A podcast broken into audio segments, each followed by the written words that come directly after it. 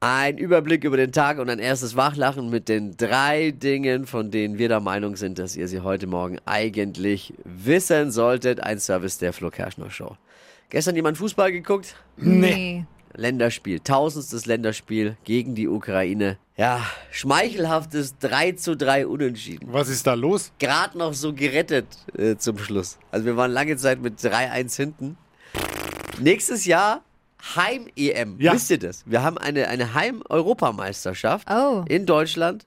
Lässt nichts Gutes erahnen, wenn man das gestern gesehen hat. Oh je. Ich sag mal so, wenn wir so weitermachen, kann man unsere Ergebnisse bei Fußball-Welt- und Europameisterschaften bald kaum noch von dem beim Eurovision Song Contest unterscheiden.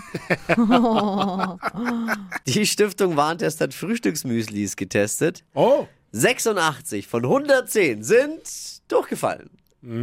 Oh. Zu viel Zucker. Da hätten sie keine Stiftung Warentest gebraucht. Äh, Meine Kinder hätten das auch bestätigen können, dass da zu viel Zucker drin ist.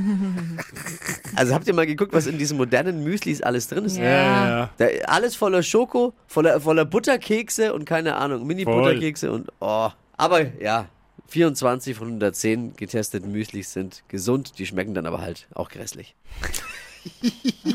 die Gartenhummel ist jetzt zum Gartentier des Jahres 2023 gewählt worden. Was? Glückwunsch. Glückwunsch. Der LKW, LKW der Lüfte.